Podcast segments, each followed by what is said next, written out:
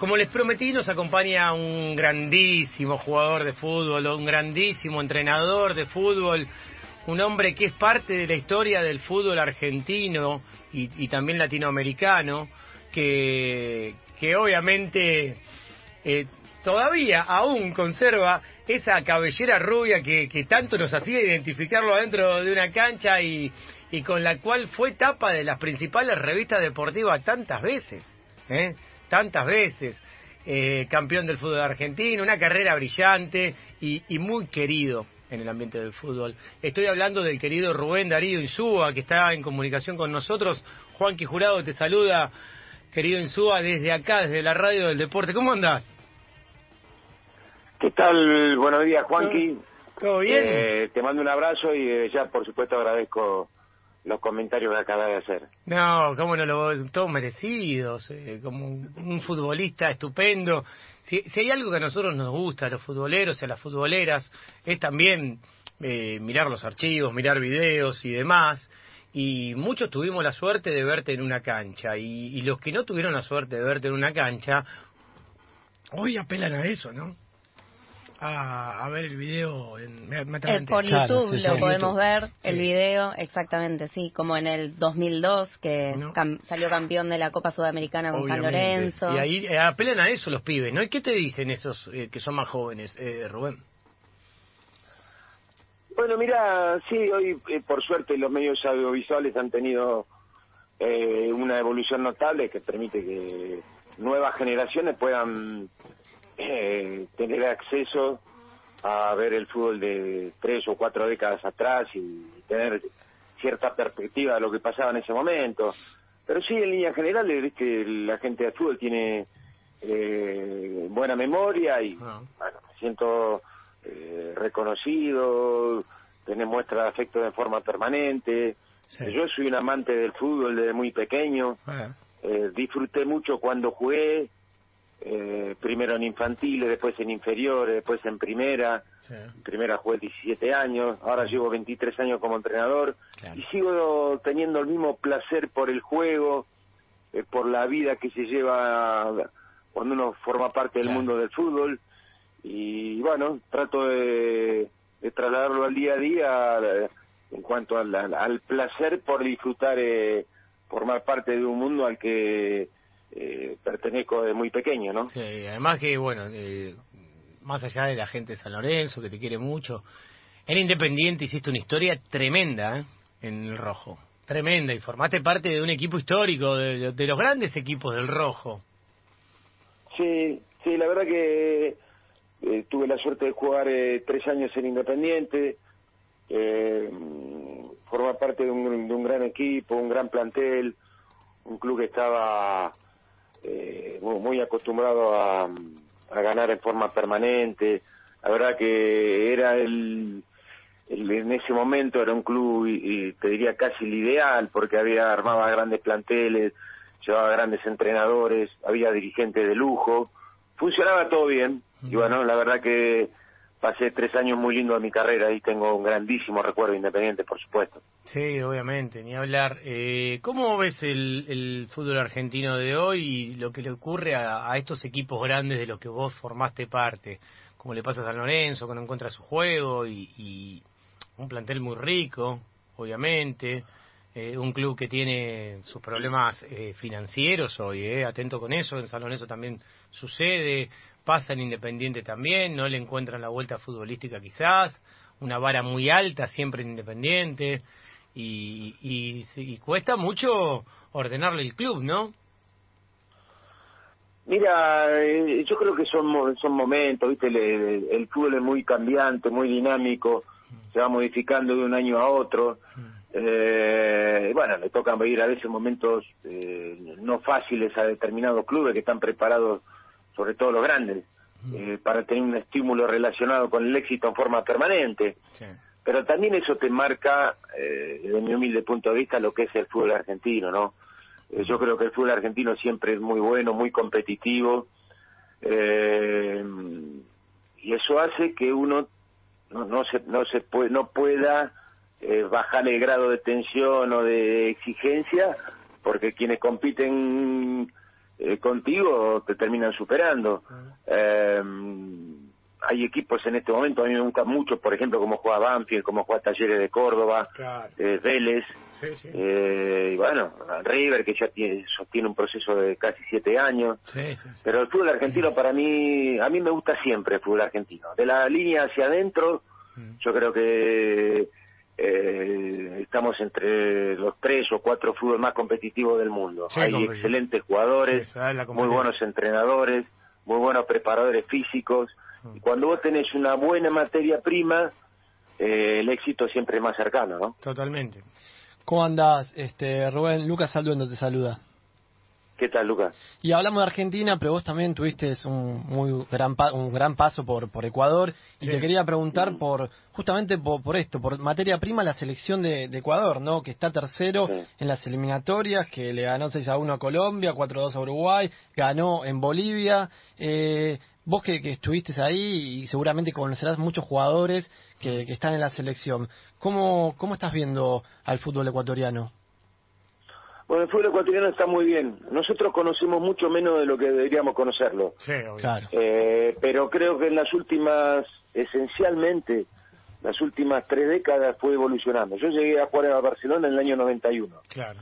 Y desde ese momento hasta ahora nunca dejó de crecer, eh, año tras año. A veces más rápido, a veces más lento, pero siempre es un fútbol que está en permanente crecimiento. Ah. la actualidad de la selección mayor... Eh, eh, refleja eh, esto que yo te acabo de decir. No hay que olvidarse, por ejemplo, el año, el año pasado, Ecuador eh, fue campeón sudamericano sub-20, que se jugó en Chile, que Argentina fue salió segundo, y Ecuador fue campeón por primera vez en su historia a nivel sub-20. Después hizo un muy buen mundial, se le está dando mucha importancia ya hace eh, tendría alrededor de 14, 15 años al trabajo de divisiones inferiores, están saliendo cada vez mayor cantidad de jugadores y de mejor calidad.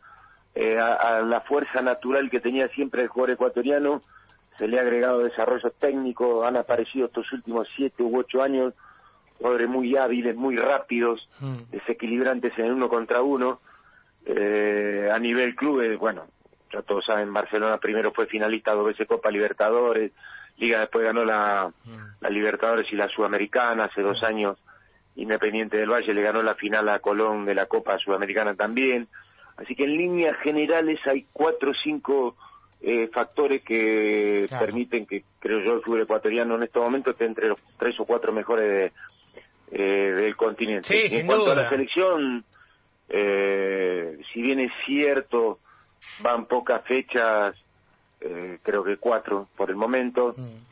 Eh, de mi humilde punto de vista, junto con Argentina y Brasil, eh, va a estar entre, o, diría junto con Argentina y Brasil, yo creo que van a estar muy cerca los, de ser muy firme candidato a jugar el próximo mundial. Es verdad eso, y sabes que hay algo que, que vos destacaste que tiene que ver con el trabajo en las inferiores. Yo conozco por lo menos gente que está trabajando en Ecuador, como mi amigo Gabriel Dinoya, que está allá, y un montón de gente que nos dicen, atención, porque ahora se está haciendo la, etapa de desarrollo.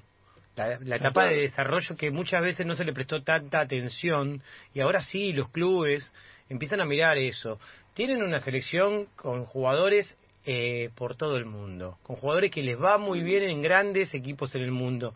Un estadio donde juega la selección, que es el Estadio Olímpico, eh, yo estuve en varias oportunidades, he ido con, con Maradona de técnico, bueno, estadio histórico también, ¿no? Un estadio que es impresionante como he ido en eliminatorias con varios técnicos eh, acompañando a la Argentina. Es un estadio tremendo jugar ahí, ¿eh? No sabés lo que es jugar ahí, es yo viví el fútbol como pocas veces lo he vivido a nivel de selecciones. Te sentís visitante, pero recontra visitante, ¿te sentís o no, Rubén? Sí, la gente, a partir de que Ecuador empezó a, a nivel selección, primero el primer mundial que fue fue el 2002, mm. eh, y los últimos cinco mundiales que la clasificó tres. Mm. Y, la gente, obviamente, eh, tomó mucha confianza en, eh, para respaldar eh, los procesos. Eh, Ecuador, eh, diría, las últimas cinco o seis eliminatorias acá siempre sostenido el mismo entrenador durante todo el desarrollo de la eliminatoria, eso le prometió eh, sostener eh, procesos eh, de mediano y largo plazo que le fueron dando resultados. Como vos bien decís, tiene una localidad muy fuerte. vos estabas marcando la, localidad que tenía en el estadio Atahualpa, que es donde consiguió las tres clasificaciones a la Copa del Mundo. Mm. Y ahora esta eliminatoria está jugando de local en el Estadio Liga. Sí, en el Estadio Liga que es hermoso, es hermoso, es increíble lo lindo que es además. Es muy moderno. Muy moderno, es una locura. Sí, un estadio muy lindo.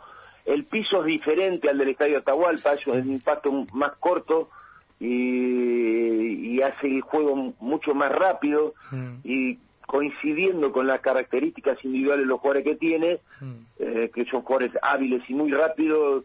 Eh, los dos partidos que ha jugado de local le, hizo cuatro goles a Uruguay y seis a, a Colombia. ¿no? Mm. Así que yo creo que tiene una selección muy competitiva. Esta selección es la base de, la que ganó la, el sudamericano del año pasado, su 20, hay 7, 8, quizás más jugadores que formaron parte de ese grupo. Y bueno, contrato un técnico de experiencia, eh, inteligente como Gustavo Alfaro. Y así que vuelvo a reiterar, yo creo junto con Argentina y Brasil, eh, Ecuador es, es candidato muy firme a clasificar a la próxima Copa del Mundo. No hay duda. Eh, cuando Pasarela tiró la frase de la pelota no dobla, me acuerdo, que es el día de hoy que se siguen haciendo debates y estudios acerca de todo esto. Mirá lo que significó esa frase.